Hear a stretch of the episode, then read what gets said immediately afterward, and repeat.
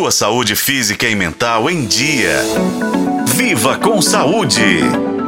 Você já sentiu como se precisasse da aprovação constante de alguém para estar bem consigo mesmo? Isso é o que chamamos de dependência afetiva e pode acontecer em relacionamentos amorosos, no trabalho ou até mesmo nas compras compulsivas. Algumas pessoas, às vezes, se perdem tanto no outro que acabam esquecendo de si mesmas. É que a falta de autoconfiança nos leva a depender demais dos outros para nos sentirmos completos quando na verdade deveríamos buscar a felicidade interna. É bom a gente destacar que essa dependência não escolhe idade ou classe social e pode se manifestar de diversas formas, mas sim é possível se livrar desse ciclo vicioso e ter relacionamentos mais saudáveis. A psicoterapeuta Jaque Pereira listou quatro pontos essenciais para a pessoa se libertar e retomar a sua autoestima. O primeiro deles é o paciente admitir a sua realidade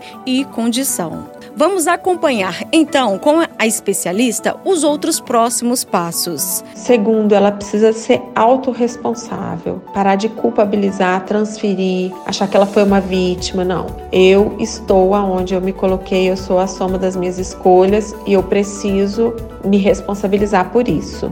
Terceiro, ter informações muito claras sobre a diferença entre amor e dependência afetiva, porque é tão disfuncional que a pessoa não sabe quando ela está amando e quando ela está dependendo. Ela sempre acha que ela está amando, então ela precisa ter esse tipo de informação. E quarto é a religação, que é a gente fazer um trabalho que exige disciplina de religação para que através da sua religação com você, você possa fazer novas escolhas. Depois de passar muitos anos recebendo pacientes com dependência emocional em seu consultório, a psicoterapeuta então lançou o curso online Eu Primeiro, que ajuda as pessoas a enfrentarem esse problema e transformarem suas vidas. Os interessados em saber mais informações sobre o curso podem acessar o Instagram, gente.deverdade. Eu sou Nubia Oliveira e este foi o podcast Viva com Saúde. Acompanhe